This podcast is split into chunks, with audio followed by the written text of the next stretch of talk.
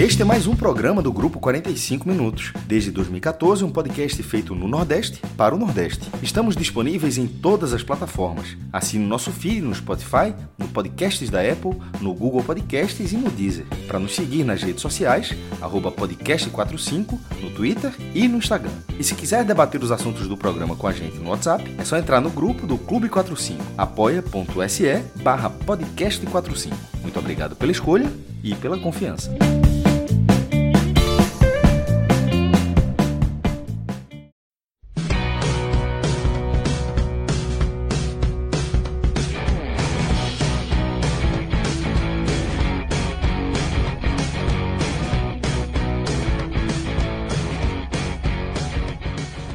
Fala galera ligada no podcast 45 minutos. Estamos começando aqui mais uma edição de um telecast especial, mais um extraído das nossas lives. Desta vez, uma live realizada aí é, no final da noite da terça-feira, já início da madrugada desta quarta-feira, é, no canal da Twitch da Copa do Nordeste, onde a gente analisou aí jogos da Série B do Campeonato Brasileiro, o empate do Náutico em 1 a 1 contra o CRB. O Náutico saiu na frente com o gol de Eric e levou o empate no finalzinho.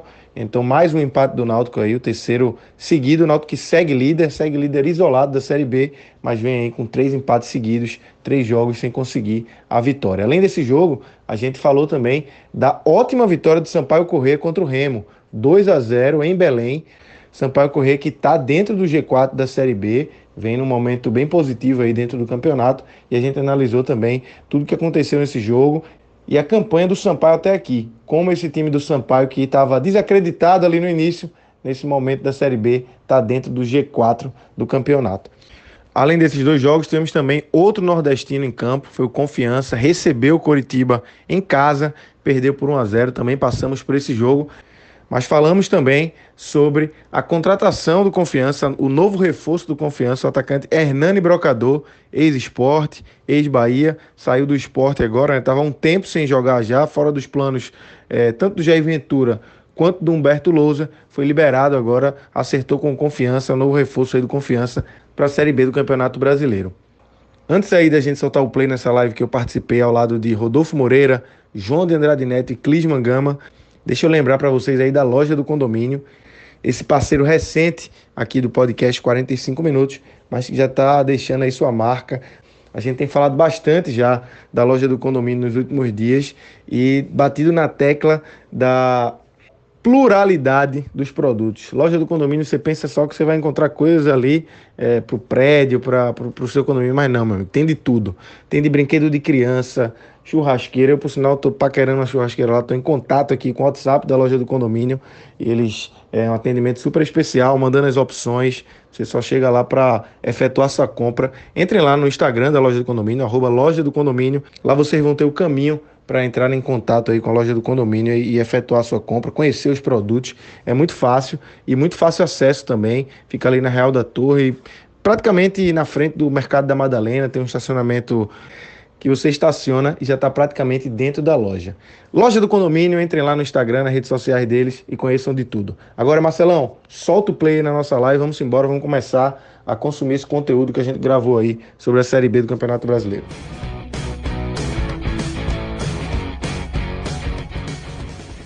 Então, galera, vamos começar uh, nosso conteúdo aqui, nossa live que vai se transformar em podcast.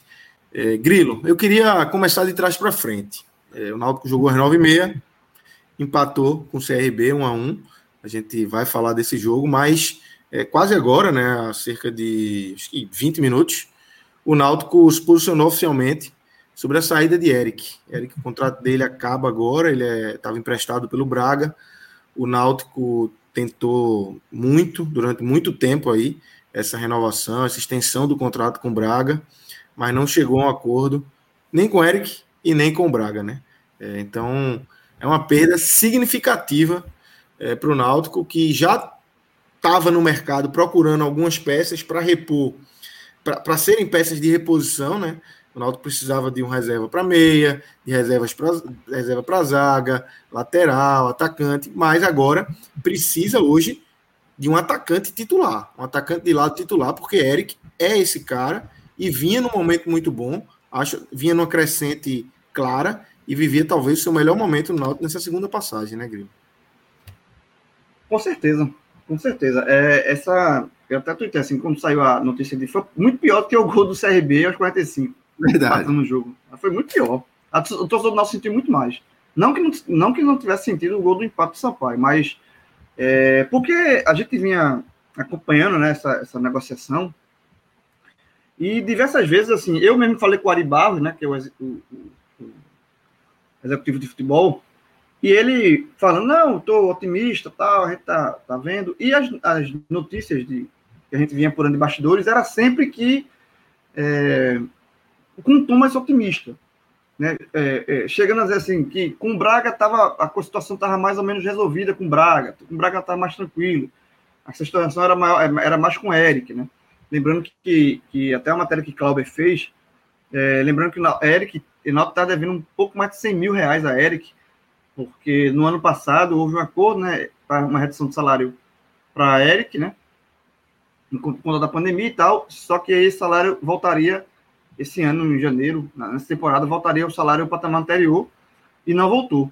Então, somando tudo, né, que nós deixou de pagar a Eric com esse acordo, ficou um pouco mais de 100 mil reais. E, e Eric estava querendo, de forma justa, querendo que o Náutico pagasse primeiro esses 100 mil, né, uma renovação, pouco, mas além não, disso, é nem, não é nem muita coisa também, né, assim... Não, não, não, não, não eu acho que não, um esse não foi só, não, não foi o detalhe. Eu acho que não foi esse, não foi o detalhe. Esse foi um mais uma pedrinha um nessa negociação. Ali. Um ponto. Porque, além disso, é, como seria um novo contrato, o Eric talvez. É, é, a informação também que estava negociando aí um reajuste, né? Salário e tal. E o próprio Náutico, na nota oficial, fala isso, né? Assim, fala que, que não chegou a acordo nem com o Braga e nem com, nem com o próprio Eric. Né? Assim, deixa claro que é, o, o, o, o não acerto é, foi com as duas partes. Né? Então, é, assim, a, a notícia tava que era que era positiva na, eu falei com, com a Ari na sexta-feira, só que foi caminhando, caminhando, caminhando, e na hora que você não, não se acerta, ó, tem alguma coisa errada aí, né? E aí é, concluiu uma nota oficial do Náutico logo após, detalhe, logo após o jogo, o Eric na entrevista na saída de campo para o Premier, já falou né, que era o último jogo dele, já tinha é, deixado claro ali. E o, o Náutico, logo depois, publicou a nota oficial. É, é uma perda gigantesca, gigantesca, sabe assim, porque. É, e, e é gigantesca, Lucas, que eu, eu, eu arrisco dizer que eu acho que dificilmente o Náutico vai repor a altura. Porque não é só contratar um jogador com a qualidade de Eric, né, que Eric tem é, muita qualidade, é um jogador que quebra a linha, é um jogador que pode decidir o, um jogo numa bola, como, como foi contra o CRB, né? Tá dando a vitória náutica até os 45, numa jogada dele. Então é um jogador que tem essa, essa qualidade, mas além de tudo, é um jogador que já estava encaixado. O Náutico agora vai ter que, vai ter que procurar no mercado. Com o time e com o clube, né? Com o time, com o clube, com tudo. Assim, ele era, fazia muito. Era, era uma, uma peça da engrenagem muito fluida. Então, assim, na hora que é, o Náutico perde Eric, ele vai ter que arrumar um jogador com uma qualidade semelhante a de Eric, o que já é difícil. Tá? Nossa, é, já é difícil você achar um jogador com essa qualidade num preço que o Náutico possa pagar, né? Porque um jogador com, com essa qualidade não é, é caro. Você não, e você não acha assim no mercado para a Série B. Então já é difícil isso. E além disso, além de você achar esse jogador, esse jogador vai ter que vir, vai ter que se achar, vai ter que encaixar é, é, como era que encaixava. Então, eu arrisco dizer que não vai, o Náutico não vai ter essa reposição. O Náutico vai ter que, é, o Náutico vai minimizar dano aí.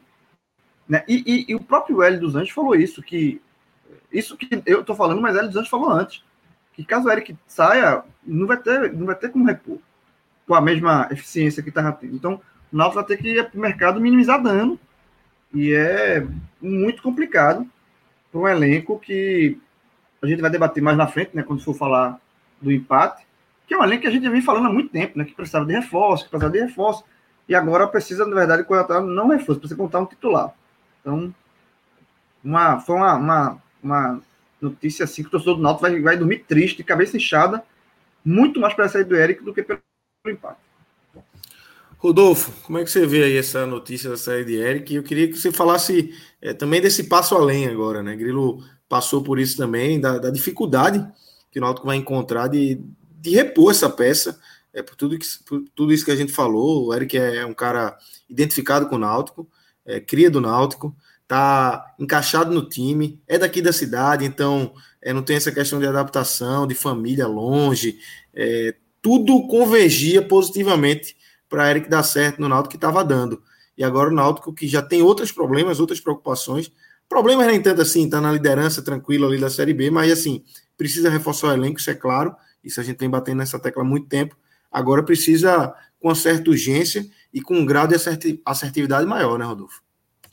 Com certeza, Lucas. É, eu acho que com relação à a, possibilidade de permanência, né, que, se, que existia até pelo menos uma hora atrás, é, é, se torna ainda mais se torna mais lamentável que o Náutico não tenha tido um calendário mais robusto esse ano, né? Porque de repente, é, pelo menos com a Copa do Brasil avançando uma, duas fases, que seria uma coisa totalmente acessível, é, o Náutico teria capitalizado o suficiente para ter é, um, um, é, uma sustentação maior e suficiente para de repente é, trabalhar em cima de um reajuste salarial, se tivesse sido de fato esse o entrave com o jogador, para dar uma garantia maior ao Braga no sentido de um investimento em caso de acesso. E na ausência disso, de fato, fica muito complicado porque é um clube que tem operado no limite, né, no limite financeiro, que tem é, lidou com um ano muito mais austro do que o ano passado, né, sem Copa do Nordeste, sem Copa do Brasil.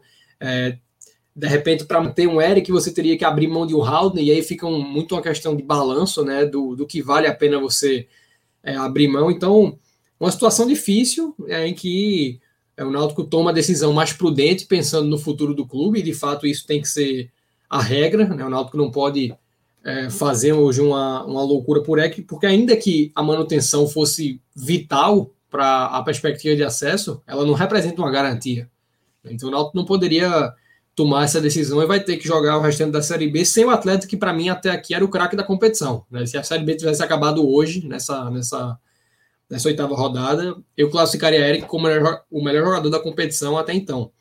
E, obviamente, é, João pontuou, e é uma coisa que eu tinha frisado, acredito que depois do, do programa do programa do Botafogo, acho que no Botafogo, acho que no programa do Botafogo eu tinha frisado que, em caso de uma saída, eu não via margem nenhuma de reposição. Primeiramente porque o, João já trouxe o aspecto principal, né? É, você contratar um jogador com a qualidade comprovada tem um preço. Né? E você investir num atleta que tem o potencial de se chegar a, a um nível similar requer um, um, um, mapeamento muito vasto que eu acho que o Náutico não, não realizou, não por falta de, é, de estrutura, mas ah, por um, algo associado ao investimento também. É uma equipe mais enxuta né, atualmente do que já foi no, no time de análise, então fica mais difícil você ter esse mapeamento permitindo que chegue um jogador que hum, fique um, um, no meio termo entre uma aposta e uma realidade, né? Nem um jogador tão desconhecido e pouco testado e também é, sem ser um atleta com uma precificação voltada para o mercado de Série A. E o outro aspecto que dificulta bastante, né, quando você pensa em repor, é que não basta ser um ponta de qualidade, tem que ser um ponta de qualidade e canhoto, pensando no modelo de jogo do Náutico, porque ele é, não é que ele gosta, né? Ele somente joga com os pontas com o pé invertido, né? O Vinícius na direita, na esquerda, sendo destro, e o Eric é, na esquerda sendo, sendo um canhoto.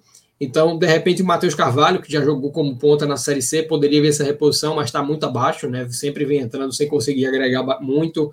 É, no elenco não tem esse jogador. É, o Vargas, que é canhoto, também joga mais como meia e sempre entra demonstrando uma fragilidade muito grande. É franzino como o Eric, mas não, não, não, tem a mesma maturidade de jogo. É, o Carpina da base também não teve sequência até aqui, então não vai ser ele. Então, de fato, o Náutico precisa ir no mercado buscar essa peça, mas sem recurso suficiente para trazer um jogador já pronto, né? E sem muita margem, né, de olhar de olhar o mercado mais abaixo e ver pelo menos uma aposta numa série C, um jogador que de repente pudesse chegar já com a garantia de uma minimização de danos. Eu vejo, isso, eu vejo essa carência mencionada por João, mencionada por João, mesmo para essa é, essa característica de você ter um jogador que entregue algo que Eric vinha entregando. Né? Eric tinha diversas entregas, é né? um jogador bom no um contra um, é um jogador inteligente, né? A gente viu no gol de hoje a inteligência para fazer o corta-luz, um contra um para fazer a finta e para buscar o espaço para bater.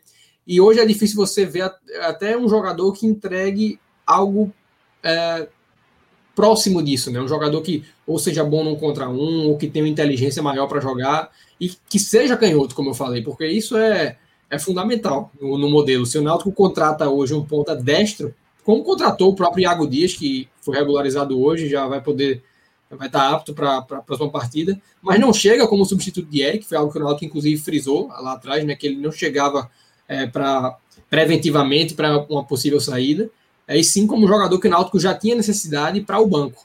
Mas o próprio Iago Dias, né, se de repente é lançado na, na sexta-feira como titular na vaga do Eric, acaba provocando uma mudança de características do Náutico, né, porque você tem um ponta muito mais é, voltado para um, uma jogada de linha de fundo, né, para levar a bola e jogar na área, do que um cara com um, um, uma possibilidade de finalização cortando para dentro. Então, é assim, uma situação extremamente difícil no momento que o Náutico desacelera no campeonato. Eu acho que não vai falar sobre isso, não chega a ser uma desaceleração preocupante, mas quando você soma isso, a saída do seu melhor atleta até aqui e a aceleração é, dos times que estão atrás, dá, obviamente, um, um, um sinal de alerta muito já desenhado na torcida, porque tanto essa desaceleração já já vinha sendo denunciada e era esperada, né? O Náutico não ia manter um. Ninguém, na verdade, vai manter um patamar de, de 100% ao longo de uma competição de pontos corridos. E a própria saída do Eric era uma coisa que já se tinha como uma possibilidade muito nítida. Né? Qualquer coisa fora a, a permanência sempre foi tratada como um cenário improvável pelas questões que a gente falou, né? A dificuldade de negociar, sobretudo com o Braga, e as pendências que se criaram com o jogador. É, e só, só Lucas, Fala, fala, fala, pode falar. Não, vá, eu ia fazer uma outra pergunta, mas complemente aí. Não, aí não, eu, só para complementar a questão de Eric ainda, né, é assim, é, só lembrando que isso que o Rodolfo falou, assim, para quem está chegando agora na live, né, é, a, a, a, o Náutico não acertou com o Braga, mas também com o Eric, e ele faz questão de dizer isso na nota, tá? Na nota fala, a equipe portuguesa comprou o próprio, o próprio jogador do em 2017 impôs um contrato longo e as exigências feitas pelo atleta não poderiam ser cumpridas. Então, é, Eric queria também uma, um reajuste salarial que o não, não, não aceitou pagar. É, e, e fala, falava muito também numa possível interesse de clube de Série A, né? Porque com, negociando com o Braga, ó, não vai ficar com o Náutico, não, tem Série A. E aí e o Braga também tem que entender o lado do Braga. O Braga comprou o jogador Eric em 2017 e não usou o jogador. Gastou uma grana e não usou. Eric, Eric não joga no Braga. É, o Braga contratou Eric, aí Eric emprestou Eric para Vitória, depois emprestou para o Náutico, depois renovou, emprestou para o Náutico. Então, assim, é, o, é, é, o Braga não, não, não utilizou o atleta. E agora ele está querendo a reposição. Quer dizer, pelo menos eu quero tirar o prejuízo. E aí, por isso que é, é, é a hora de tentar um dinheiro talvez seja agora para o Braga. E aí se fala muito de clube de Série A, né? E aí eu vou passar informação aqui de, assim, de, de especulação. Não, não é informação toda assim, mas já é uma especulação que se fala, né, se fala aqui no, nas redes sociais, do um desses clubes de Série A seria o Ceará. O Ceará teria interesse em, em contratar Eric, e a negociação seria, não tem nada a ver com o Náutico, o jogador é. não pertence ao Náutico. Aí fica, fica difícil concorrer de fato, né? Porque assim, eu acho que se, é, se não, não existe um, um, clube de Série A, é, deixar Eric no Náutico para o Braga talvez fosse positivo. A gente até chegou a falar isso em algumas lives atrás, né, Grilo? É, tá encaixado, como o Rodolfo falou, tá sendo o melhor jogador da competição. O Náutico é um time que vai brigar até o, até o final do ano, com certeza, pelo acesso.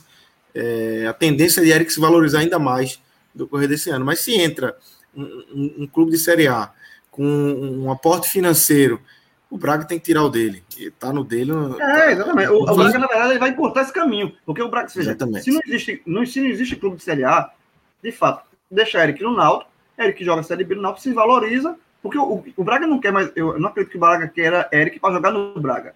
O Braga não quer mais Eric para jogar lá.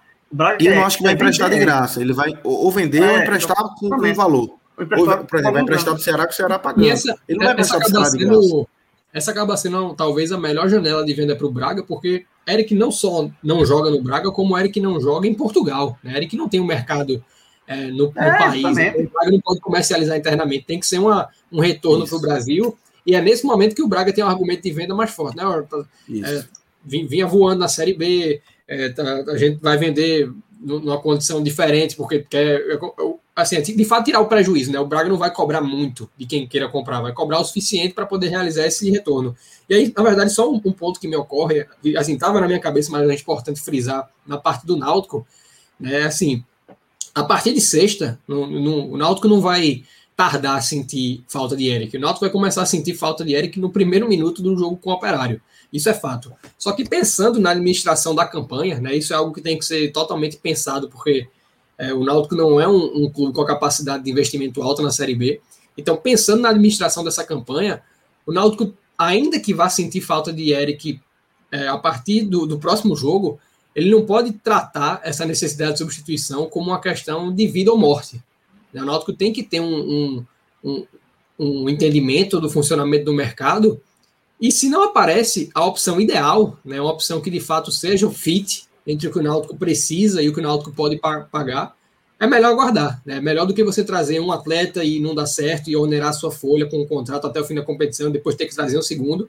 É melhor aguardar mais umas rodadas, porque uma coisa que aconteceu, por exemplo, em 2016, né, à medida que a Série A foi, foi sendo, sendo jogada, é, Vinícius, que hoje está no Ceará, né, ele já tinha jogado no Náutico em 2014 e era um jogador com mercado de Série A, não era um jogador para jogar Série B naquele momento. É, ele estava no Atlético Paranaense, acabou tendo problemas com, com o plantel, com o treinador, me foge agora. Só que ele já tinha sete partidas da Série A disputadas pelo Atlético, então ele não podia estar é, tá, tá naquela competição por outra equipe. E em função dessa limitação, o Atlético emprestou ao Náutico, né, ele veio numa condição é, de, de, limitação, porque não tinha mais o mercado de Série A para atuar, e o Náutico acabou se valendo desse, é, desse expediente para trazer o jogador, para convencer o Atlético a emprestá-lo até o fim da competição. Então, daqui a pouco, né, a tendência é que alguns nomes sobrem na Série A. Vai ter mudança de treinador, vai ter jogador sobrando em função de outras contratações que vão ser feitas. Então, óbvio que o Náutico precisa de uma reposição quanto antes, né, mas pensar nessa reposição de uma maneira é, impensada, né, vamos dizer assim, vai ser irresponsável pensando em administrar a campanha, porque o Náutico não vai deixar de, é, de, de, jogar sem Eric. O Náutico vai, obviamente, ter muito do potencial ofensivo comprometido, mas é melhor segurar umas rodadas e é, ter mais possibilidades de encontrar o nome ideal do que sair atirando para qualquer lado e onerar a folha, tendo grande possibilidade de não conseguir repor à medida que vai tornando a, a limitação financeira ainda maior. Perfeito, Rodolfo. Deixa eu só, é, para a gente é, daqui a pouco passar para o que foi o jogo contra o CRB, já que você levantou a bola do operário aí, a gente fala aqui da, da falta que o Náutico vai sentir, mas vamos já projetar esse jogo contra o operário. O que é que Hélio pode fazer já de cara, já que não vai chegar reforço para o jogo contra o operário, a chance é zero. É, o que é que Hélio pode fazer, é, Grilo e o próprio e Rodolfo também, é, para suprir essa ausência, para tentar minimizar os efeitos dessa ausência de Eric. Você tem é, Matheus, que, que, que Matheus Carvalho, que o Rodolfo citou, Giovanni, que vinha tendo sequência nesse jogo, não entrou. O próprio Vargas. Eu, eu iria, eu iria, eu iria de Iago Dias. E tem Iago ah, Dias, que é o, o, novato. Eu iria, eu iria com o novato.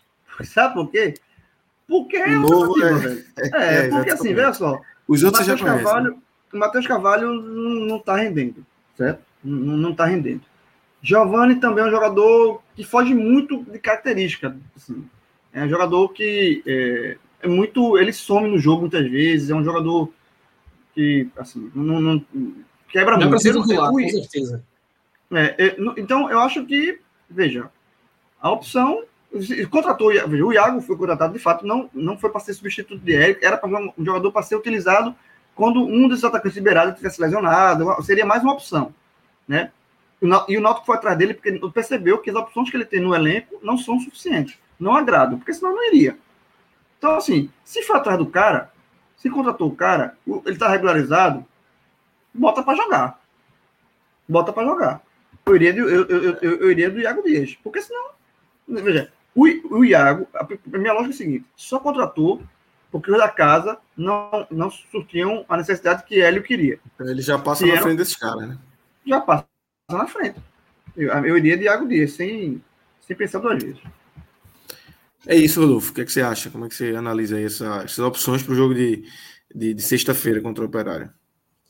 De três jogos para cá, né, que o Náutico passou a ter uma quantidade de desfalques significativa, seja por suspensão ou lesão, sempre se teve uma noção muito clara de quem Hélio escalaria numa, numa situação de, de, de reposição. Né? Quando saiu o Wagner, a gente sabia que ia entrar o Iago, né? tendo saído no, no jogo passado, tendo saído o Djavan, a gente sabia que ia vir o Trindade, saindo o Chiesa, veio o Paiva. E isso sempre ficou muito evidente, né? quando Vinícius entrou Giovani. E aí agora é a primeira vez que eu acho que de fato há um desfalque cuja reposição está em aberto.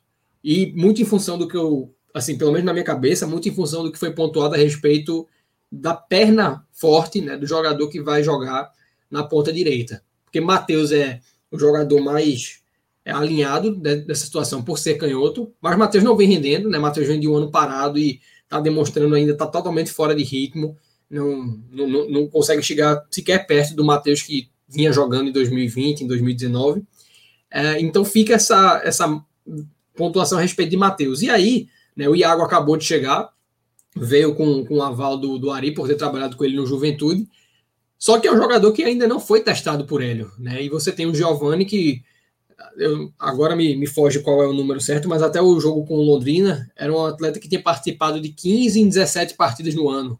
E, uh, então, está uh, muito adaptado, né? sabe o que se espera dele no modelo, sabe o que é que o precisa entregar na posição. Só que se você escala Giovanni, você gera também uma dúvida a respeito do posicionamento dele e de Vinícius, né? Porque quando o Giovanni vem entrando, costuma ser no lugar de Vinícius, ele fica pela ponta direita. Então, se você coloca Giovanni, vai deslocar Vinícius, ou vai colocar Giovanni para fazer a ponta esquerda de fato. É, é, isso que eu vinha assim querendo destacar a respeito da dificuldade de o Náutico administrar essa campanha sem Érica, de não ter um nome é, estipulado para para a posição e talvez você tenha que buscar uma variação. Será que vale a pena você inverter Vinícius de lado, já que ele vem rendendo bem ali na ponta esquerda? É, o, Rodolfo, opção... tem, tem, um, tem, tem um, um, um, Humberto, um dos, um dos nossos amigos aqui que está assistindo a live, ele sugeriu o Brian. Brian, colocar Brian na. Eu queria trazer agora. Mas aí eu discordo, tá? Eu vou logo dizendo que eu discordo. Não, eu, eu discordo. Eu ia falar da opção, porque já jogou diversas vezes como ponta naquele corredor. Né? Mas é um jogador que está muito encaixado na, onde, tá, onde vem. É você arriscar demais mexer na lateral esquerda. Porque se você, se não, você é, botar ali, você vai, ter que, você vai ter que abrir a, a esquerda. Quem vai na esquerda? Rafinha? Não, além vai tirar, Wagner, vai tirar Wagner da esquerda, vai tirar Wagner da zaga para botar na Não vai. Vai tirar não, vai botar Rafinha. Rafinha já, já mexe não entra bem. O próprio Breno Lohan, né, que foi contratado para a posição, de repente até para ser o reserva imediato, vem sendo sequer relacionado. Não sei se por, por questões técnicas ou por, de repente, uma questão física, já que chegou há pouco tempo. Mas assim, é você arriscar tirar um jogador que está totalmente encaixado ali, que vem conseguindo assim rep representar um diferencial ofensivo, chega bem na frente, já fez gol, poderia ter feito outro hoje no primeiro tempo. Então você abre mão de uma peça encaixada para deslocá-lo para uma posição que ele já fez, mas que nunca foi a dele. Né? Brian nunca foi ponta assim de destaque, ele teve mais uh, Agora pode ser, um, pode ser uma coisa, pra, pode ser uma, uma opção para decorrer de jogo, sabe assim? Totalmente.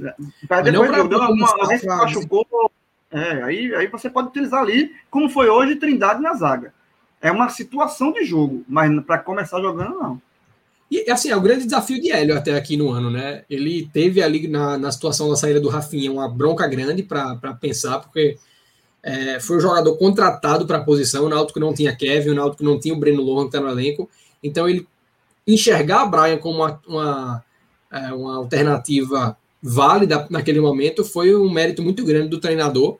E agora ele tem uma saída né, que abre um leque de, de ponderações, porque não basta você repor por um ponta. Né? Tem que ser um ponto com característica muito específica para manter o que o Náutico vem produzindo.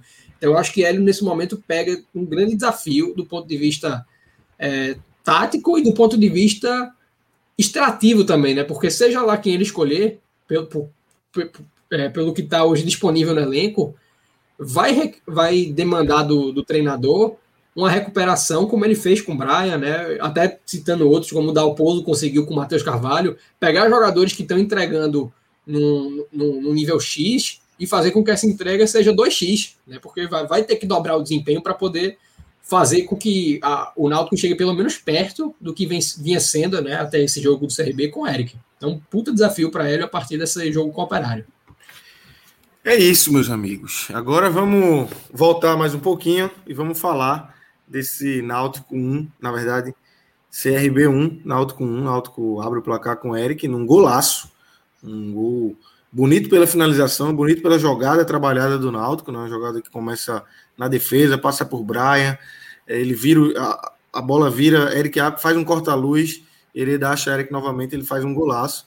E aí o Náutico foi um bom jogo, né? Até quando tava 0 a 0 o jogo tava, tava, tava, uma ótima partida, tava, eu tava é, antes do, do gol de Eric, eu tava aqui pensando, pô, velho, a gente vai fazer um, um programa aqui de um, um 0 a 0 que a gente vai ter muita coisa para falar porque os, do, do, os dois times criaram bastante, e aí o Náutico conseguiu fazer 1 a 0 e tomou o empate no finalzinho, no, no apagar das luzes ali, num golaço também, de, de um zagueiro, né? Zagueiro Caetano pegando de voleio ali de, de, de, de, primeira, não é um voleio propriamente dito, mas de primeira, é, de lado ali, de, com o corpo de lado, para fazer um a um, Grilo. Como é que você viu esse, esse Náutico que, que fez um bom jogo, criou bastante, o CRB criou também, o Náutico faz o gol, mas não consegue mais uma vez a vitória. São três, três empates seguidos aí já, né? É, acho que foi um bom jogo mesmo, como você falou, né? E olhando pela ótica do Náutico, né? Se você fosse antes da bola rolar, é, o empate seria um resultado aceitável, porque fora de casa, o CRB é um bom time, tá? O CRB é um dos bons times da, dessa da Boas CRB. peças, tem um bom goleiro que se destaca é, bastante, tem boas defesas. Tem bons jogadores, bons laterais, tem Diego Torres, né? tem Yuri experiente na frente, é um time bom. Um time bem, um bom também, também arrumado, bem arrumado. É, que vinha de uma derrota onde ele foi prejudicado muito pela arbitragem contra o Havaí. Então, o Sinal já sabia que encarar um jogo difícil, né? Com dois, duas ausências importantes também, né? Camutanga na zaga e Chiesa no ataque. Os dois não foram relacionados para a partida. Então, antes do jogo começar, opa, o empate é, é um resultado aceitável tá? diante das circunstâncias. E que se tornou ainda mais aceitável com o, o passar do, do, jogo, não porque o Náutico estava jogando mal e o CRB pressionando, nada disso, mas porque ainda no primeiro tempo, Iago Zagueiro do Náutico, né, que estava é, justamente substituindo o Camutanga, ele se machucou, saiu, e Hélio recuou, teve que recuar Trindade ali para a defesa. Então, já foi um engembrado, né? E aí, assim, você enfrenta um time difícil, e está com, com esse, mais uma modificação, é, seria um, é, um, um, empate seria um resultado aceitável. Mas no decorrer do jogo, e obviamente quando o Náutico sai na frente, né, é, e, e, toma um gol da forma como tomou, de um zagueiro, no último minuto, acertando um chute ali, dificilmente ele, ele acertaria, né, normalmente. Ele é um, um, um, chute de meia ali, foi um cara, o zagueiro acertou ali um, um belo chute.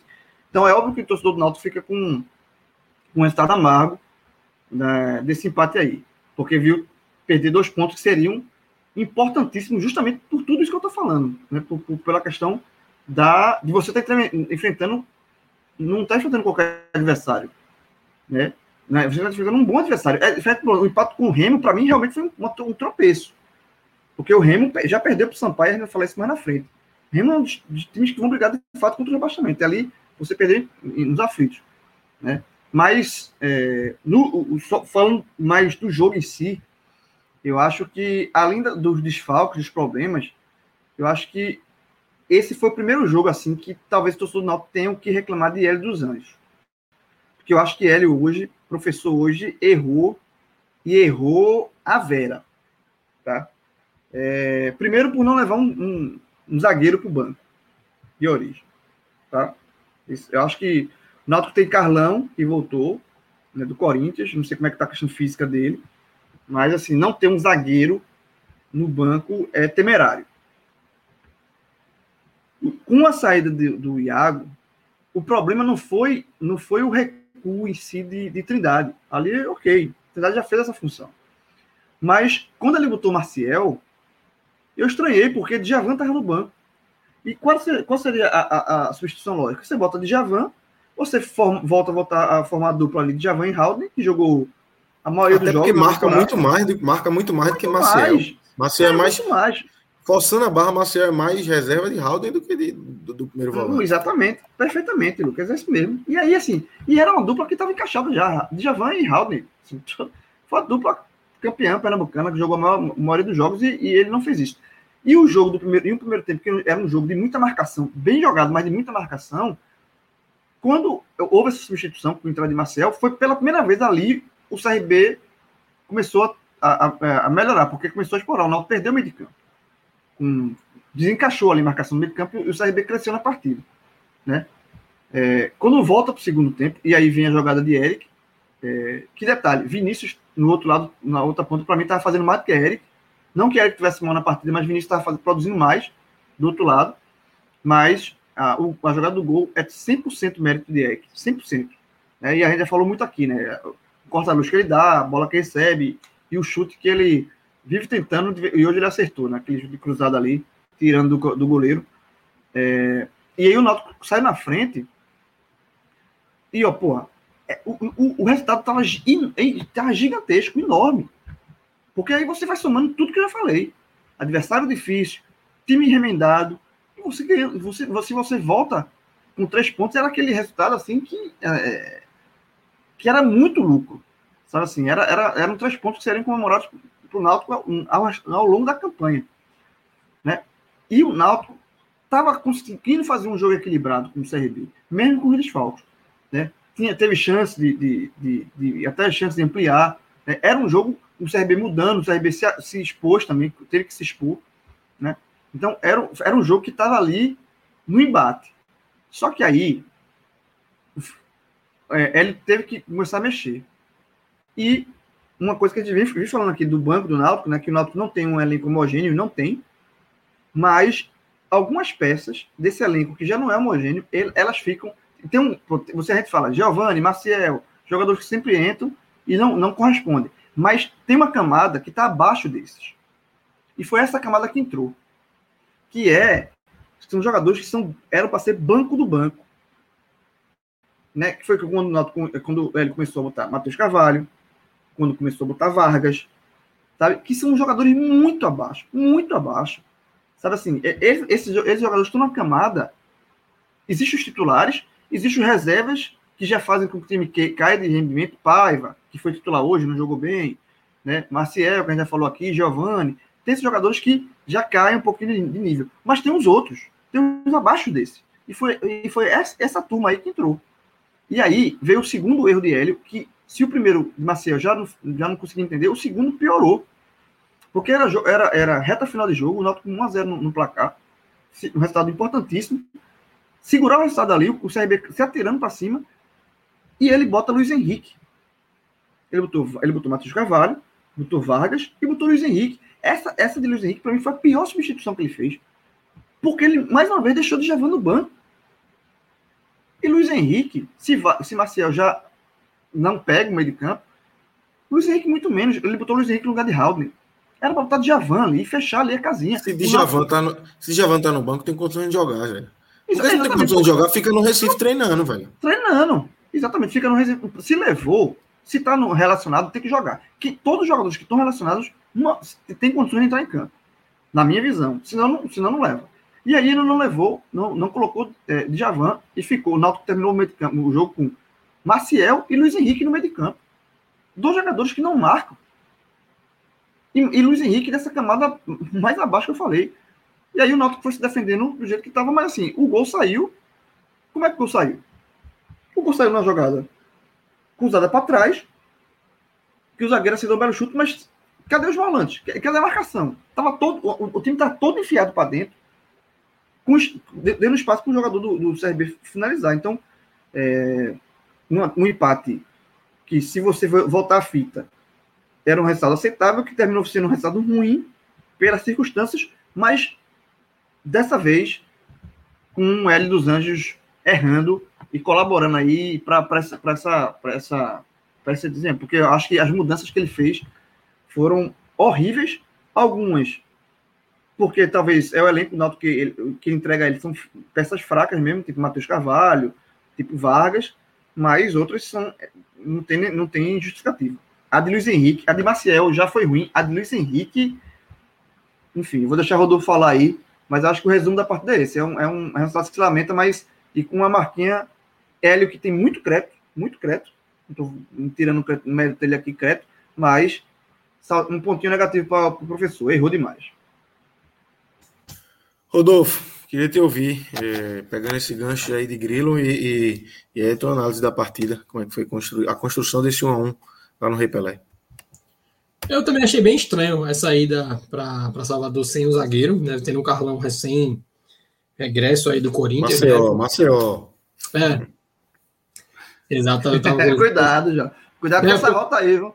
Cuidado é, com essa pegar, rota. Se pegar a estrada errada.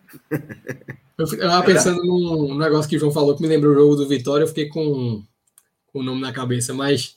É, e aí, obviamente, à medida que Iago, que já tinha denunciado um desgaste totalmente compreensível para um jogador que passou mais de um ano sem atuar, né? No jogo com o Londrina, isso ficou muito evidente. É, então, pelo desgaste que o atleta demonstrou, eu achei muito temerário não ter esse zagueiro no banco, né? Porque você tinha uma, um indicativo muito provável de, de necessidade de, de, troca. E, inclusive, né, uma vez que essa troca fosse necessária, você tinha em Djavan um, nome, assim, de certa forma considerável para fazer aquele papel é, de, de zagueiro, porque já fez em outros momentos, já fez em outros clubes, inclusive. Né? Então, no momento que ele não entra, eu entendo que o Hélio optou pelo Maciel para ter uma, um nome com uma, uma saída de bola mais qualificada, mas pensando no contexto do jogo, em estar tá jogando fora com o CRB, que já vinha agredindo muito, eu achei um pouco uh, fora do, do, do, que vinha se desenhando a partida. Né? Mas o Náutico conseguiu fazer, ao meu ver, uma boa partida. Foi um primeiro tempo muito igual, com os dois times buscando bastante, né, com os dois times buscando as infiltrações com passe de ruptura.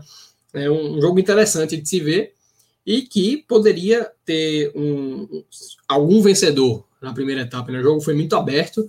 Não, não, não, vou, não vou dizer que o empate não foi justo, porque não teve um volume muito intenso de chances criadas para nenhum dos dois lados. Mas poderia ter tido um vencedor no primeiro tempo pelo, é, pelo nível de exposição que as equipes permitiram né, o Alex Alves muito seguro na partida. É, foi essencial no primeiro tempo, numa bola que foi. É, saiu num passe longo nas costas da zaga e ele antecipou muito bem, saindo com o pé. É, nas bolas que foram em direção ao gol, encaixou praticamente todas.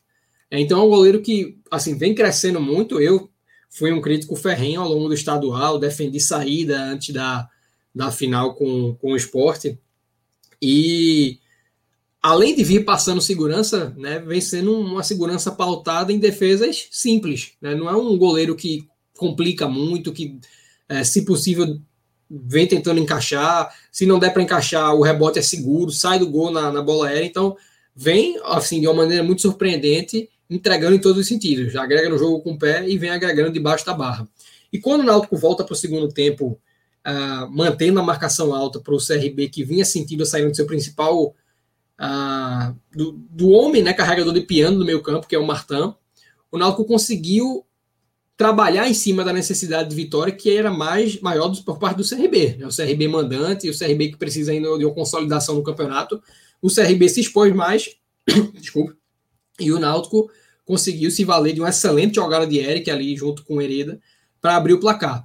Né? E a partir daí ficou um, um, um, jogo muito seguro da parte do Náutico. Né? O Náutico sofreu poucas vezes no, no ataque, desculpa, na defesa.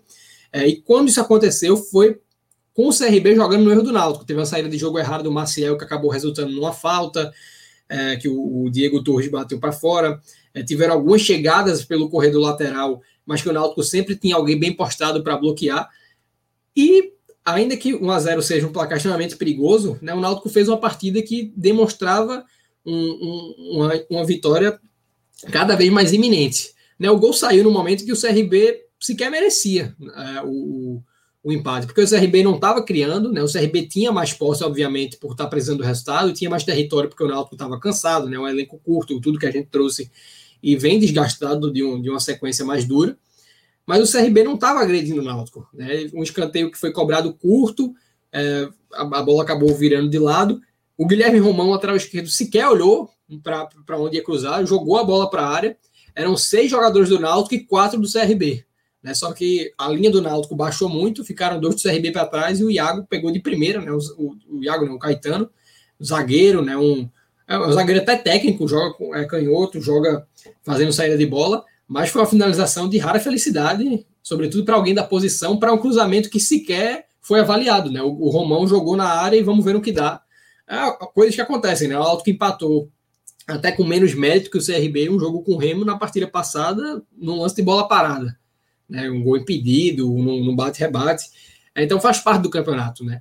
Quando eu e o João, a gente no programa passado debatia essa sequência CRB, Operário e Goiás, a gente dizia que cinco pontos seriam muito bom. Né? Você voltar com, com pontos de, de Maceió do jogo com Goiás e, ponto, e vencer o Operário nos aflitos já seria um, um, uma entrega muito boa para esse bloco. E, obviamente, o gol ele tem que ser sentido, o gol de empate tomado, porque a vitória do CRB já deixaria o Náutico muito próximo de até mesmo superar essa projeção dos cinco pontos. Aí o Náutico fez uma partida em que, de repente, seria meritório vencer. O Náutico teria o mérito é, de buscar esse resultado por ter sido uma equipe mais competente na frente, é, por ter sido um time que conseguiu sofrer menos, mas, né, como eu falei, é parte do campeonato, é parte de você. O Náutico estava ter... abrindo quatro pontos do vice-líder. É com um jogo a menos, né? Tem, tem esse adendo. Sim, mas, mas, mas seria não, quatro sim, pontos é do vice-líder. Uma gordura importante. E aí tem, obviamente, uma coisa a ser considerada que não, eu quero fazer todas as ressalvas possíveis para não ser considerado oportunismo. Né? Eu sou adepto da, dessa ideia do Hélio de você manter o bloco alto mesmo quando você tem a vantagem, né? não recuar e o Náutico vem conseguindo se, se destacar em vários jogos assim, venceu bem o Vila Nova dessa maneira, mas sabendo né, é, do, dos benefícios dessa, desse, desse recurso, né, dessa manutenção da linha alta mesmo na vitória, você tem que ter também uma ideia a respeito dos riscos que você corre. Né? De repente, uma linha baixa teria sido importante para a vitória no jogo de hoje. Né? Mas pensando na campanha como um todo e no que o Náutico já se habituou a fazer, eu acho que seria extremamente imprudente você mudar a forma como o time joga. Porque tem uma diferença gritante entre você jogar com a linha média, com a linha baixa, e você jogar com a linha alta. E o Náutico tem conseguido resultado e desempenho com, com, é, com a linha alta. Então, assim, não, a pontuação tem que ser feita para colocar na cabeça do torcedor de que esse é um risco que o Náutico corre ao optar por essa filosofia. Mas é um risco que o Náutico corre de maneira calculada e que vem dando muito certo por ser um, um, um modelo de jogo muito bem executado até esse momento da temporada.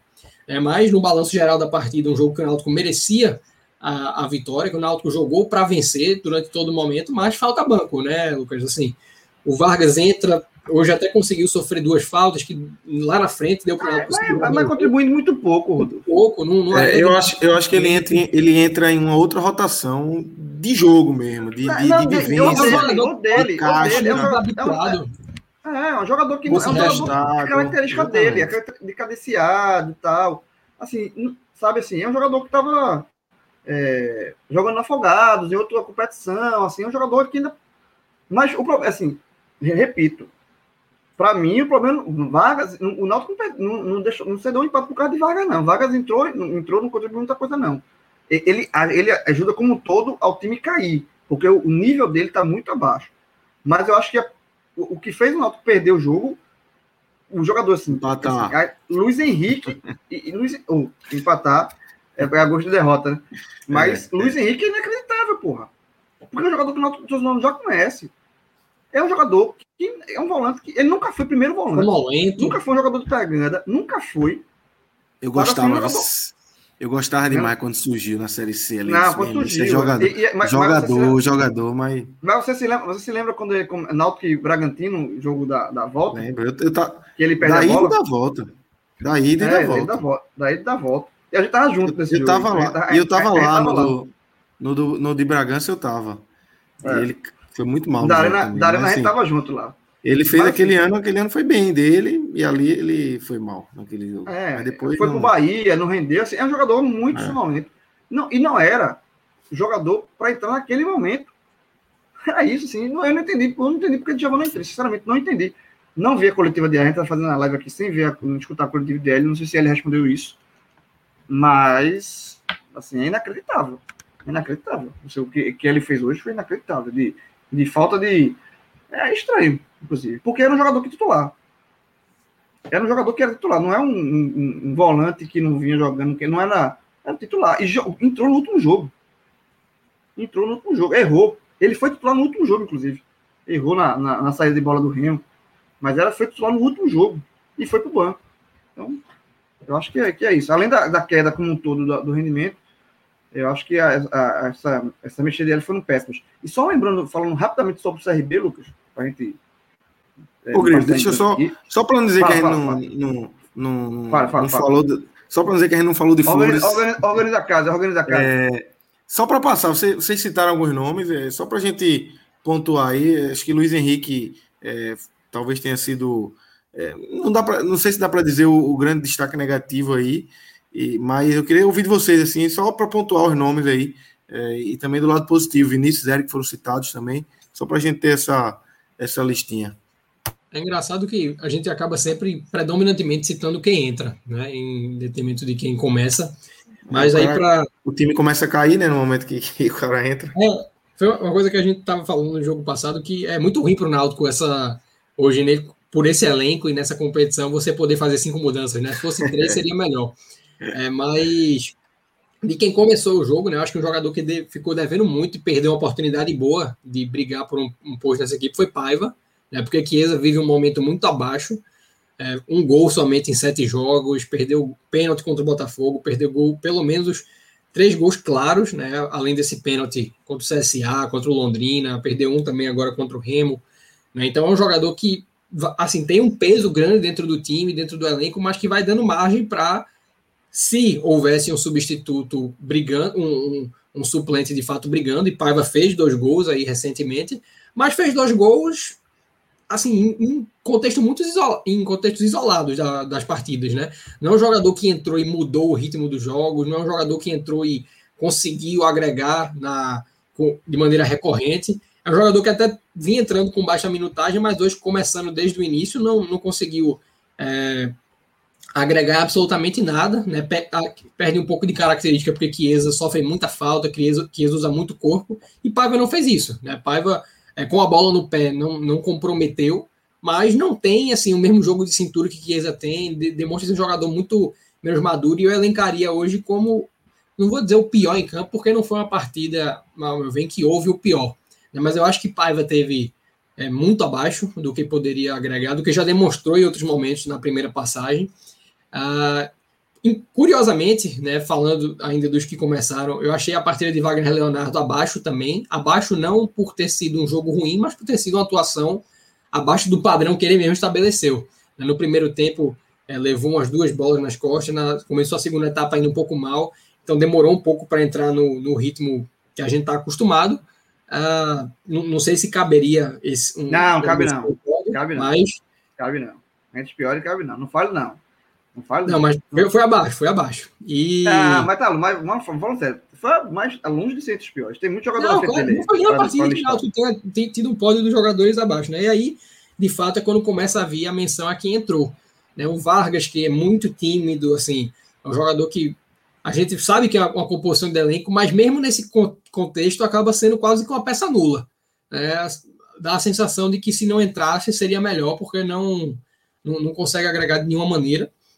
É, Luiz Henrique já foi dito tudo que havia para ser dito e fica assim muita lamentação do Náutico tá lidando com isso porque a, a sensação que dá, na verdade, é, Lucas, é que um Náutico com, com, um elenco minimamente mais robusto poderia ser um Náutico com 100% de aproveitamento ainda. É um Náutico que tivesse na cabeça da Série B com um, um recorde estabelecido, porque Contra o Londrina ficou a sensação de que um banco mais robusto teria chegado ao gol. Contra o Remo, um, um, um banco que permitisse a manutenção do ritmo, é, o, o, empate sairia mais cedo e de repente viria virado. E hoje, obviamente, um, um, banco mais robusto teria definido a partida que o Náutico não conseguiu chegar sequer perto de definir, né? não teve muita possibilidade clara. E citando os melhores, né? eu já falei do Alex Alves, que para mim vai sendo um, talvez o jogador de maior crescimento do Náutico aí de um mês para cá. O Eric, incontestável, né? Um jogador que vai fazer muita falta, não vou nem entrar mais, porque a gente já falou exaustivamente aqui. E um jogador que, entre vários outros, que conseguiram manter uma, uma dinâmica interessante, né? mas eu acho sempre importante frisar o papel de Giancarlo nesse time, né? Porque é um jogador que participa muito e, consequentemente, erra muito, porque sempre busca o gol, finaliza bastante. Né? Hoje, pouco. Tá pouco, se entregando pouco... muito, pô. Tá se entregando muito. Assim, é, tá... era, era onde eu ia chegar. Esse é o ponto assim que eu acho mais importante destacar. O Hélio até perguntou a ele em um determinado momento se ele estava bem para continuar no jogo. E é Foi. impressionante você olhar, fazer um comparativo, por exemplo, entre Jean Carlos nos seus 30 anos e Haldner é, no início de carreira, no início da jornada profissional, sempre morrendo, né? E é morrendo mesmo, porque sempre dá uma câimbra, sempre acaba tendo que deixar o campo, enquanto Jean Carlos parece que. É, é impressionante isso mesmo. Eu pensei nisso durante o jogo, Rodolfo. Assim, é, todos os jogos do Náutico que eu vejo, quase todos, Raul é substituído. E é um cara novo e, e quase sempre está saindo, né? É um ponto a, a, o Náutico se preocupar e, e trabalhar isso para frente, né? Totalmente. Inclusive, é um, um ponto importante porque eu acho. É, é, assim, muito intuitivo que Jean Carlos não vai deixar o Náutico nessa Série B, né? Não vai ter quem pague a multa que o Náutico estipulou em contrato. Então, não é um jogador que dá para ter receio do Náutico perder para o mercado. Mas pode vir a perder, por, por, por, vai perder naturalmente por suspensão em algum momento. Vai chegar um momento que ele vai ter alguma lesão ou vai ser poupado. E quando isso acontecer, né, quem é o, o, o reserva dele hoje? Né? O, imediato seria o Vargas. Você tem o Marcial, que já jogou de meia, mas muito totalmente dissonante em características Carpina da base. Então é o mesmo debate a respeito do Eric, né? O Náutico não tem essa reposição do Jean Carlos, só que além de ser tecnicamente tão importante quanto o Eric, né, é um jogador que no físico, né, para essa marcação alta, né, para você não ter a necessidade de uma substituição, já que consegue começar e terminar os jogos quase que inteiro, é um, uma coisa para você pensar também em olhar o mercado, né, não para trazer qualquer um, mas se tiver uma oportunidade de um jogador que seja minimamente similar, trazer, porque o banco hoje uh, é, é, um gap substancial. É. Passando aqui, Lucas, posso passar rapidinho? Pode, pode. Vamos lá, passando rapidinho aqui para na minha, na minha visão, tá? Os dispositivos, é, esses que o Dolfo já falou, é o, a parte ofensiva Jean Carlos, Eric e Vinícius, é, muito bem. Eu estava testando aqui, até o gol de Eric, eu tá achando o Vinícius melhor do que Eric. Tá participando mais, tá é um jogador muito. É outro que se entrega muito, tá? Participa muito. Teve a bola no primeiro tempo que ele fez uma tabela com o Eric, mas faltou o Eric devolver. Né? Ele fez uma jogada todinha, tocou para Eric, passou para Eric resolver, Eric chutou, errou e perdeu o lance ali. Foi um erro de Eric, mas Vinícius é, muito bem. Né? E também, também concordo com o Rodolfo com a leitura com Alex Alves. É, finalmente está passando segurança e é um jogador muito importante uma saída de, com, né, com os pés, né? A bola com os pés. Então, eu acho que eu ficaria nesse, nesse, nesse quarteto aí. Alex, Jean, Eric e Vinícius, para destacar que os melhores, Alex Alves, de fato, dos, os três eram, já eram jogadores que tinham moral né, com a torcida, assim, com, o torcedor confiava, e, Alex está crescendo desde o jogo do Botafogo, né? Impressionante, como uma partida boa faz com que o, um goleiro também tenha essa confiança. E do lado negativo, é, dos que entraram, é, eu não gostei. Eu acho que a partida de Haldane foi uma partida abaixo, tá? Partida bem abaixo de Haldane. É, é um jogador que vem caindo de produção, tá? Já jogou mais, Haldane vem caindo de produção. Não foi uma partida horrorosa, mas acho que foi abaixo do que ele já rendeu. Acho que Haldane é, não, não gostei de Haldane. Paiva já foi citado aqui também. E, e a, a, entrada de Paiva foi daquela assim, para você, torcedor do Náutico, entender que Chiesa, você pode xingar Chiesa o que for. Quando ele perdeu o gol, reclamar tudo, mas Paiva é reserva de Chiesa, tá?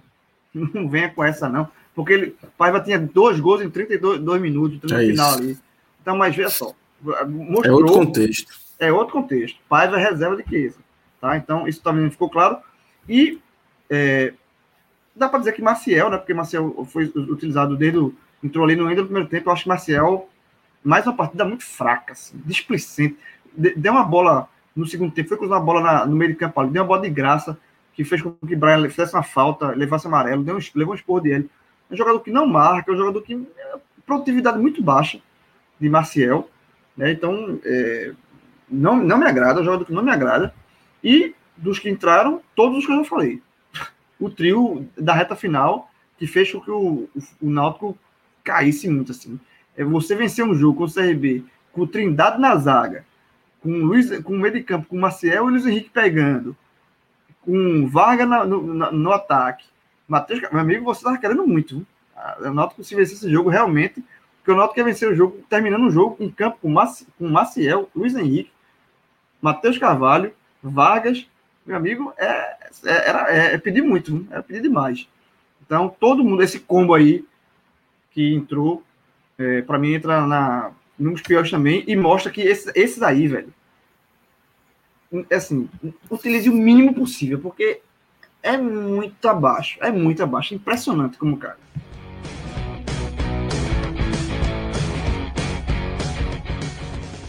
Galera, antes de a gente seguir aqui no nosso conteúdo da nossa live, deixa eu lembrar para vocês aqui do bolão que a gente aqui, pelo segundo ano consecutivo aqui do podcast 45 Minutos, estamos colocando lá. Vai começar nesta quarta-feira o bolão da Série A do Campeonato Brasileiro. Já teve na temporada 2020 e vai ter novamente agora na temporada 2021. Para participar é muito fácil, basta ser apoiador aqui do podcast 45 ou apoiador do NE45, nosso portal de notícias. Então entrem lá, apoia.se barra podcast 45 ou apoia.se barra NE45, um bolão aí super especial, com muitos prêmios, prêmios por rodadas, que vão sendo divulgados aí à medida que o campeonato vai andando, e também um prêmio final, esse já está divulgado, um PlayStation 5 para a turma aí, que é secona por videogame, eu mesmo estou de olho nesse PlayStation 5, Vamos começar a trabalhar nesse bolão aí já nessa quarta-feira, começando a oitava rodada da Série A do Campeonato Brasileiro. É só você ir atualizando seus placares e no final do ano aí, quando a gente tiver o fim da Série A, vamos conhecer o grande ganhador aí desse PlayStation 5 do bolão do podcast 45 minutos.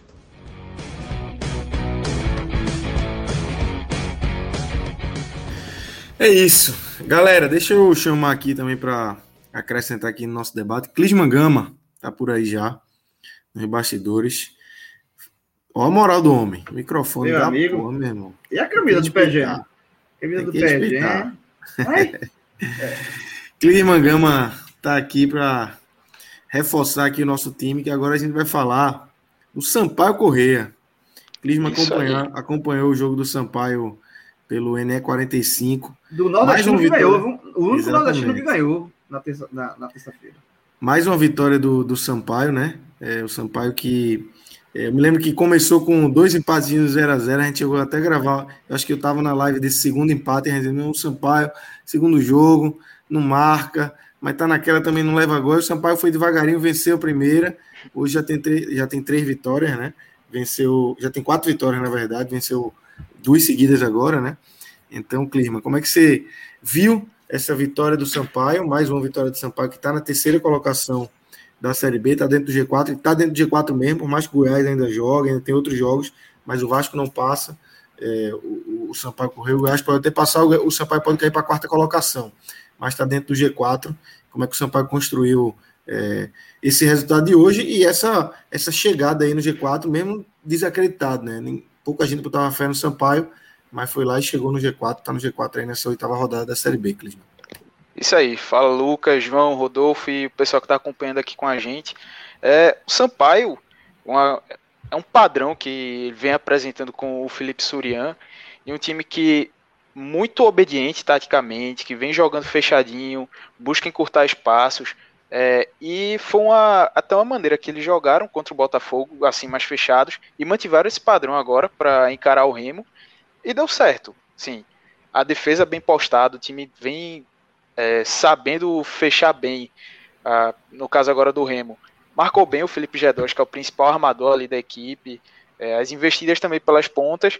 Soube neutralizar e se segurou. Agora tem esse ponto que tu trouxe, que é a questão do ataque. O ataque do Sampaio não é tão efetivo assim. É, tinha feito poucos gols até então. É, Agora chegou ao oitavo gol, com esses dois em cima do Remo, oitavo gol na competição em oito jogos. E aí, assim, a partida, o primeiro tempo foi um primeiro tempo bem, bem morno, assim, não teve grandes chances. É um, foi um jogo bastante brigado pela, pelas duas equipes, mas tecnicamente foi um pouco sofrível. O Sampaio esperando um pouco mais, o Remo tentando atacar, buscar espaços, esbarrando na marcação do Sampaio. É, com isso, o jogo seguiu nessa pegada. No segundo tempo já melhorou um pouco mais. O Remo, principalmente, né, que passou a atacar com, com maior ímpeto, buscar o resultado até por causa da própria situação dele na competição. E aí depois o Sampaio soube aproveitar, começou a encontrar os espaços aí para contra-ataques e numa bola até acho que despretensiosa assim dentro da área, o Jefinho foi derrubado pelo zagueiro, acho que uma falha real do zagueiro Kevin. Derrubou o Jefinho ali, bateu bem o pênalti deslocando o goleiro, abriu 1 a 0 e aí o jogo ficou da maneira que o Sampaio queria. É, o Remo ia para tentar uma blitz ali na nessa reta final do jogo, já que o gol saiu aos 30 do segundo tempo. Então viria nessa blitz para tentar pelo menos um empate, jogando em casa, precisando sair da zona de rebaixamento. E aí, num contra-ataque já aos 45 minutos, depois de uma bola alçada na área que a zaga cortou, Ferreira conseguiu o lançamento na direita para o Romarinho, que tinha entrado no segundo tempo, assim como o Jefinho, que fez o primeiro gol. Romarinho saiu cara a cara com o goleiro na arrancada, marcou 2 a 0 matou o jogo.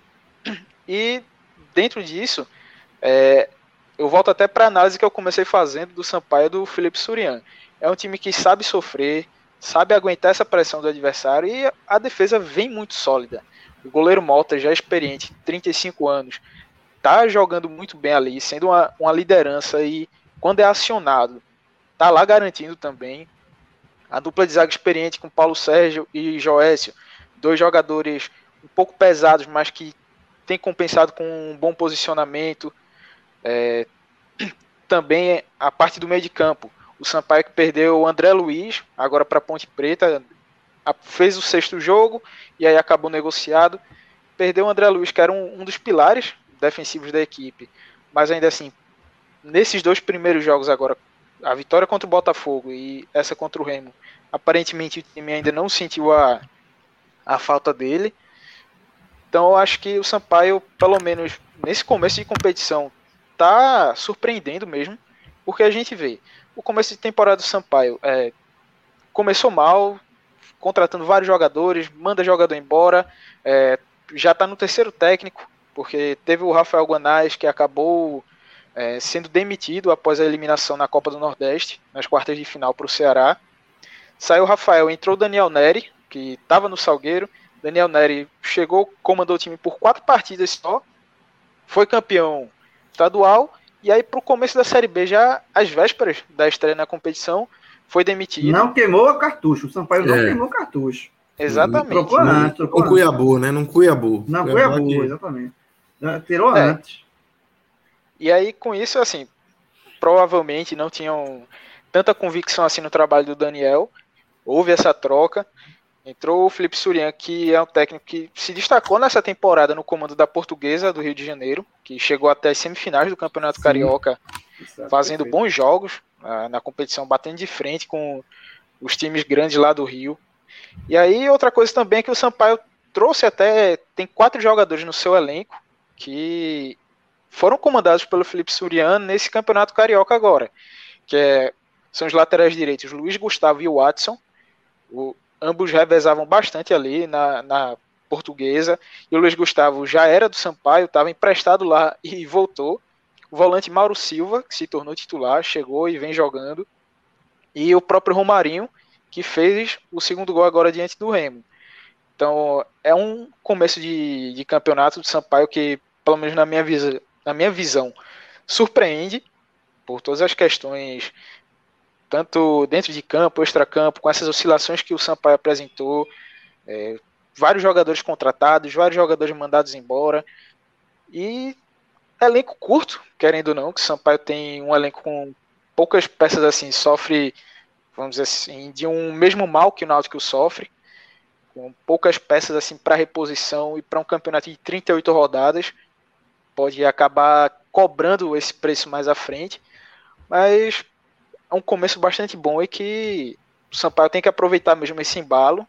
Chega lá, tá brigando bem pelo, pelo G4. É, como até Lucas falou no começo, o Sampaio que está momentaneamente na terceira colocação, com 15 pontos, vai esperar aí o resultado do jogo do Goiás. O Goiás pega o Vasco em casa amanhã, essa quarta-feira, dia 30. Então já consegue abrir ali uma distância razoável para o quinto colocado, que hoje é o Operário com 12, o Operário vai pegar, vai pegar no próximo jogo, pega no próximo jogo Londrina em casa, o Sampaio. Exatamente. É uma boa chance. De fazer, boa chance de fazer mais três pontinhos aí. É, é, é aquele jogo de pagar a conta de energia. Conta de luz, fala, essa é, essa é a conta de luz. Porque eu acho, eu acho é, só pegando aqui, o, você passou muito bem pelo Sampaio, é, do, do, do, assim, para mim também é surpreendente esse começo do Sampaio Corrêa. É, tomou dois gols, só a melhor defesa do campeonato. É? E assim, é, dois gols só. E, assim, e, um, e um, um gol no Operário no final do jogo, assim. É, é, é uma defesa muito sólida, está se mostrando muito sólida de fato.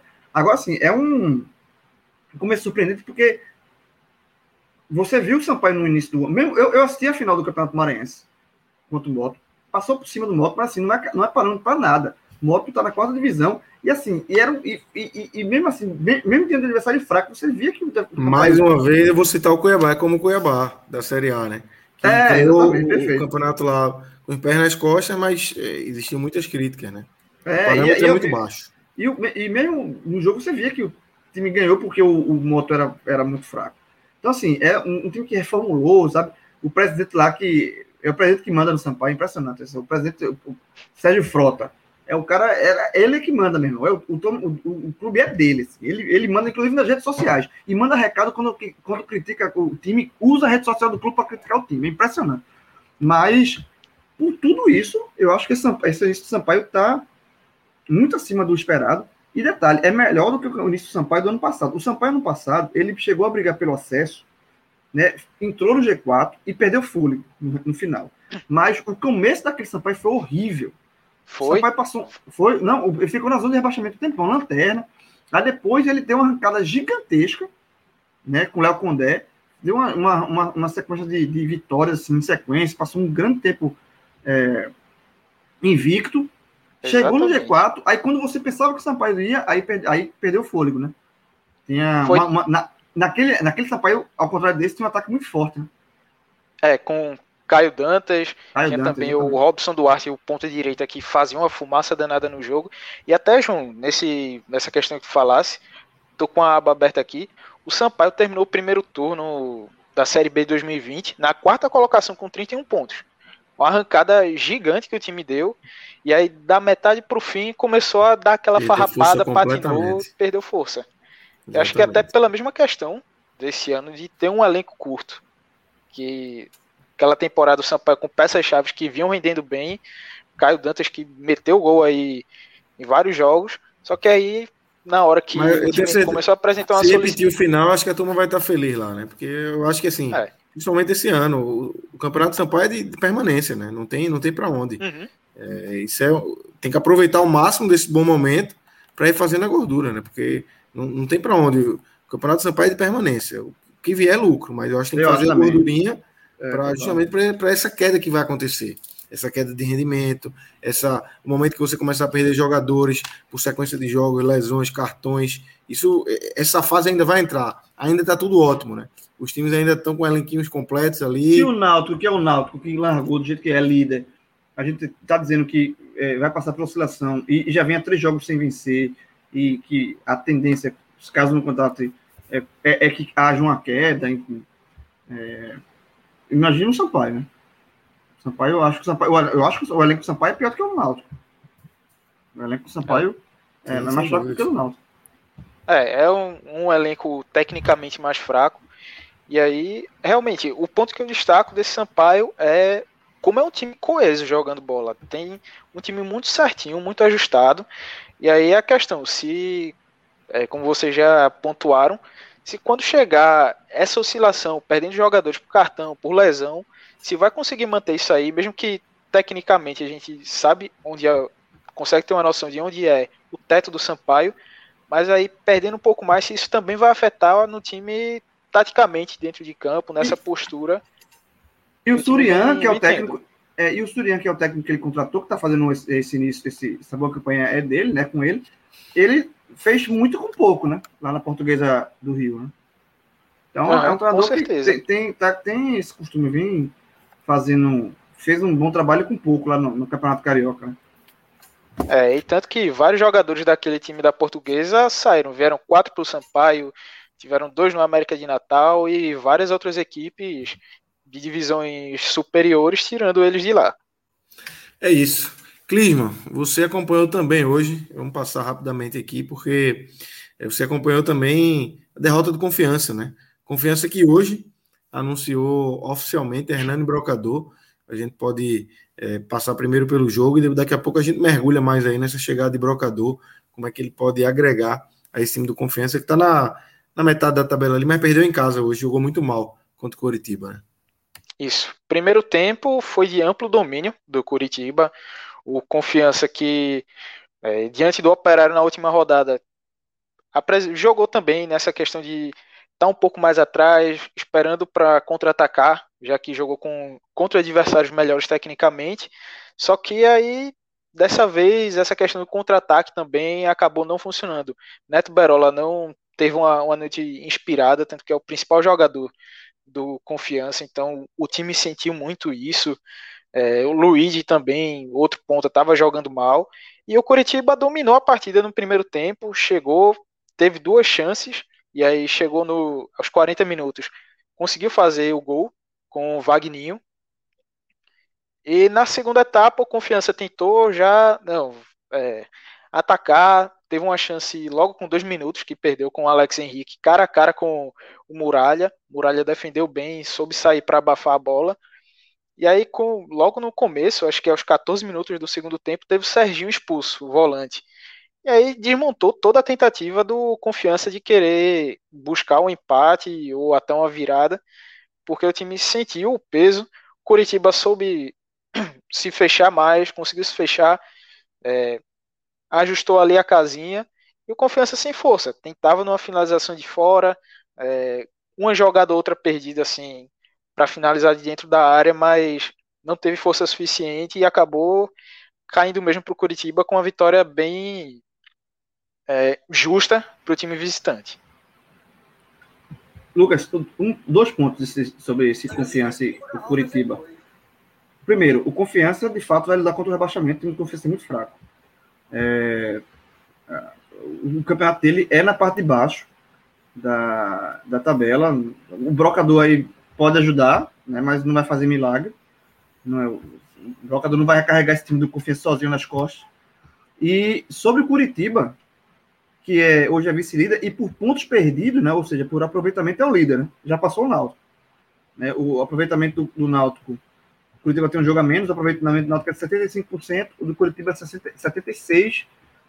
Então, é, por aproveitamento, ele teria um ponto a mais. Né? Então, é, é, um, é, um, é um. É outro time que, guardando assim, o sarrafo, né? A gente estava falando agora há pouco do Sampaio, mas o Curitiba, não sei se o Rodolfo concorda comigo, mas o Curitiba, a gente, antes de começar, não, não esperava. Pela camisa, você respeita, né? Tal, mas vinha fazendo uma temporada muito ruim e engatou quatro vitórias seguidas, deu, pegou o elevador, subiu, e é um time muito chato de jogar. Tá? E, e, outra, e vai, pegar o, e, e, vai pegar o Remo no próximo jogo em casa, é, no Couto Pereira. De alta, né? Chance de vitória alta, e o Náutico pega o Operário nos aflitos. Então, talvez os, os, dois jogos são na sexta-feira, abrem, abre a rodada na sexta, no mesmo horário, 19 horas. Talvez na próxima rodada podemos ter um, um novo líder na, na Série B. E na, o, essa questão do Coritiba, na verdade, é uma coisa que é, a gente via a margem de acontecer, mas mais na frente do campeonato. Né? Quando a gente fez lá o balanço da Série B, era um time que a gente projetava como um candidato ao acesso pensando mais a médio prazo. Foi uma recuperação muito é, rápida para o que o time fez no estadual e até para o elenco, que não, não, nem de longe é ruim, né? mas não é um. Tem nomes como William Farias, como Robinho, é, tem dois muito Léo bons Gamalho. Então, Léo Gamalho. Então, tem muitos bons nomes no plantel, isso é óbvio, mas é, não, não chega a ser um elenco é, daqueles que você olha e diz: isso aqui vai sobrar na Série B, é, já é uma vaga menos. Não, é um, é um elenco robusto suficiente para competir. Mas a, a, expectativa que eu tinha era de um Coritiba que se encontrasse na competição, como se encontrou agora, né? Só que levando um pouco mais de tempo para entrar nessa rotação que está demonstrando ter. E aí, Grilo? É. É, eu acho que é uma contratação que, que agrega ao, ao confiança. É, eu acho que brocador, eu acho não, é muito claro isso. Brocador é um cara que depende muito, muito, muito do time. Se você quiser que ele saia para jogar, vai ser complicado. Eu confesso vai ter que criar muito para brocador. Mas se a bola chegar nesse nível de Série B, a tendência é que ele deixe seu golzinho, né? Eu achei uma baita contratação do Curitiba. Do, do Confiança, desculpa. Baita contratação do Confiança. Sabe assim. É... Eu, vou, eu, vou, eu vou jogar até uma, uma, uma, pilha aqui. Eu não sei se eu queria no Náutico para reserva de Chiesa, Para reserva de Chiesa, no lugar de Paiva. Quem, seria mais útil, Rudolf? Brocador ou Paiva? Para reserva de Chiesa. Brocador hoje, seria mais útil do que Paiva foi? Rapaz, eu acho que seria, mas eu não traria, não, porque É. o, você não vai tirar a Paiva do elenco. Ainda você tem, tem o Álvaro que está recebendo também, apesar de, de não estar E o jogando. patamar salarial é mais alto também. É, exato. Então você ia trazer um cara que é um incógnita grande, né? Que vem em franco declínio aí, é, para uma posição que já existe em três Na jogadores. série, B, né? na série B, veja só. A gente tá Não, falando na, é- série, na, sé- na série Mas B, ele fez. foi na, na- Série na B campanha- de na 2019, Grilo. Poxa, dois anos Com atrás, um pô. time, sim, mas com um time que jogava, time que tinha Guilherme, tinha Ezequiel, tinha, enfim. Ele fez 13 Não, gols, né? 13 Não, gols, se não me engano. eu acho. Acho É, o mais, Guilherme, Guilherme, Guilherme foi artilheiro com 17. Eu acho que ele fez 13 ou 14. Pode conferir aqui. Mas assim, fez muito gol, ajudou muito, velho. Fez, não, sem dúvida. Sem naquele- dúvida. naquela campanha do acesso. Sabe? Mas eu, acho, eu 2020 acho 2021 dele foi muito mal. E 2020, no Pernambucano, ele foi muito mal. Ele foi muito mal também na Série A, mas no Pernambucano ele já foi muito mal.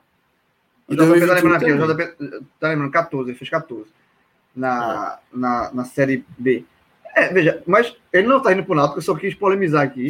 É, eu, eu só fiz jogar uma, uma, uma pilha aqui, mas no confiança eu acho que pode ser Sem útil, sim. Agora, é como. Acho que cabia no CRB, que a gente falou hoje, que o novo do CRB é Yuri. Yuri é muito mais de lado do que centroavante. Então ele cabia num CRB, que está num patamar acima do confiança nessa disputa aí. Então, é uma, foi um- um- uma busca interessante do confiança, de fato. Foi, mas assim, precisa do jogador para também alimentar, como você falou. E, e- e o elenco e o time de confiança é muito fraco. JP de novo aqui, ó. Tá sendo o quinto elemento dessa live. Lembrando que no Entra meio, aí, de campo, JP, entra aí. no, no meio de campo, no meio de campo dessa, da, do Sport Série A, lembrando, né? Tinha Charles, Isso, pô. Charles William Farias, Farias, Farias e Guilherme Guilherme. para abastecer. É. Exatamente. E, o- e o Confiança não tem. O Confiança não tem esse. O Confiança tem um ataque, já tem Neto Berola né, na frente, mas é, Quem era o 10 do esporte naquele ano, hein? É, Rodou muito, mas quem, quem foi o 10? Teve Sami, teve Passou de Carmona, Leandrinho para Sami para Leandrinho. Ficou entre esses três aí, né? Guilherme fazia também é, mais no meio ali, né? É isso mesmo. Exemplo, o ataque, o ataque do Confiança que jogou hoje foi Luíde, aquele Luíde, né? Neto Berola Sim, e Alex Henrique. Veja, em tese, Brocador É um trio ok. No lugar do, do, do Alex Henrique. é, ou, é, ou, é, Quem tá jogando de, de- Quem jogou de, de- de- Quem tá jogando de centroavante, Clisma? É Alex Henrique mesmo, que tá jogando Alex Henrique, centroavante. É, então, entraria no lugar do Alex Henrique, é um ataque valeu, forte. Alex Henrique. Pode Ah. pegar um banquinho, né? É brocador, chega para ser titular desse time. É um, é um ataque, é um ataque, é um ataque bom. Interessante, interessante. Para Para essa briga. De... Isso. contexto do, do confiança. Confiança não vai, chegou o brocador e vai e vai subir, Ah, não. Não subir, não. Não, não é assim. O brocador não vai. Agora, é um jogador que mexe com, com a torcida, é um jogador para vender camisa, é um jogador para estar em, em tudo quanto é ação de marketing do confiança. A apresentação do jogador já foi diferente. Confiança já fez um videozinho, um teaserzinho, uma coisa mais. mais assim. é- é- é. Acho que, acho que tem que fazer isso mesmo. Eu acho que tem que fazer isso mesmo. É um grande nome, pô, pro, pro, pro futebol sergipano confiança. Confiança, a gente tem que ser, lembra, sempre lembrar. Confiança voltou a disputar uma Série B ano passado depois de muito, muito, muito, muito tempo. É assim, tá, conseguiu se manter e faz um campeonato de novo de manutenção. Né? O, o, o- e fez uma temporada, gente está falando da, da, da campanha de Sampaio, do ano de Sampaio, a temporada de confiança é horrível.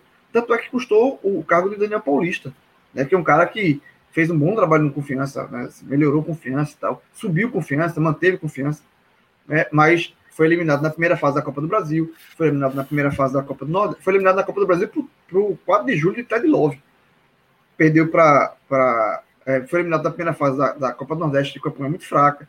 Perdeu o campeonato sergipano para o Sergipe, que é uma rivalidade muito grande, mas o Sergipe está na quarta divisão.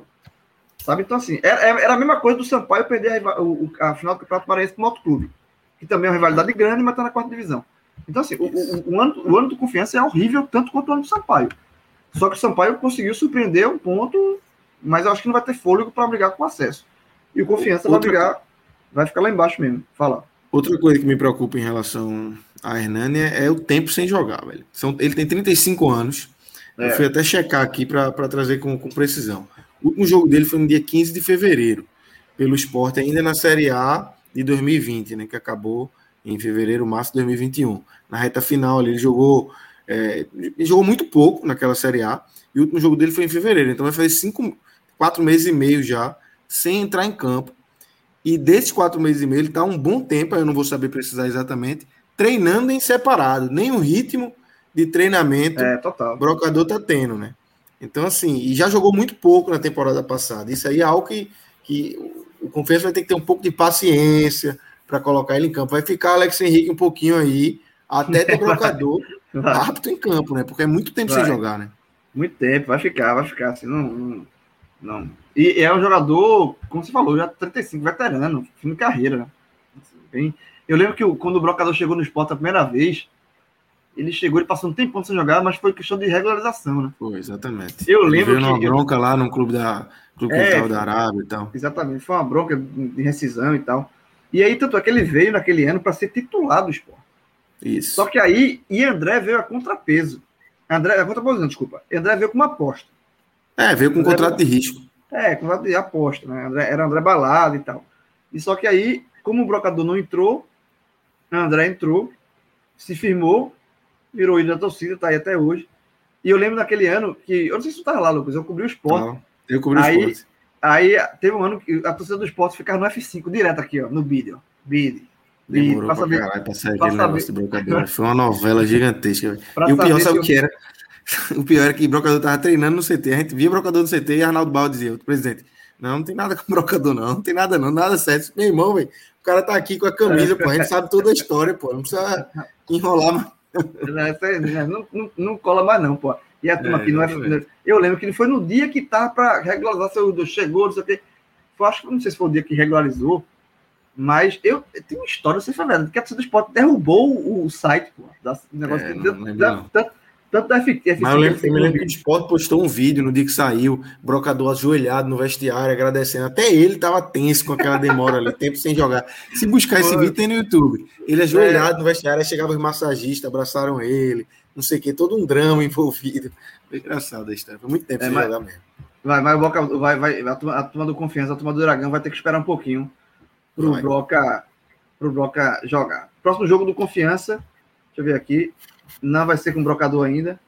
Vai ser contra o Vasco, fora de casa. Difícil. Era bom para o Brocador estrear, mas... mas é chato. Esse, esse jogo não é bom, não. É, é chato. Aí depois pega o né? Eu, eu, quero saber quando é que ele vai pegar. Eu acho que ele vai estrear contra o Náutico. Deixa eu ver aqui. Depois pega o Vitória. Depois pega o Havaí fora. É contra o Náutico. Vai tendo Guarani. Aí já é Guarani, pô. Aí tá bom já. Pera aí, pô. É, da, da, da, Quatro da, joguinhos tá bom pra ele. Aí, é, é, tô, eu tô querendo vai segurar muito. Difícil também. Nada, vai demorar para pegar o Náutico. então é isso. Simbora, galera. Acho que deu, Simbora. né? Vamos fechando bem aí, passando por essa terça-feira de Série B. Tem mais, jogo, mais jogos aí na quarta. É, querem pontuar mais alguma coisa ou podemos eu acabei de ver aqui que o contrato do Messi com o Barcelona expira hoje também. A gente falando de Eric aqui, já tem o um nome. Na, Quem? Uma troca aí. O contrato de Messi com o Barcelona expira hoje também. Já tem o um nome na, na agulha. Jovem, jovem. Acho que eu acho que encaixa nesse time. Jovem, jovem, deixa eu falar uma coisa. Essa live, é aqui é, essa live aqui é Série B, João. Série B. Não, série B. Cabe, cabe na Série B, porra. Cabe na Série, série B, B também. Série, cabe, cabe, cabe, porra. Mas Ele é, cabe, é, igual... é Série B que não cabe nele.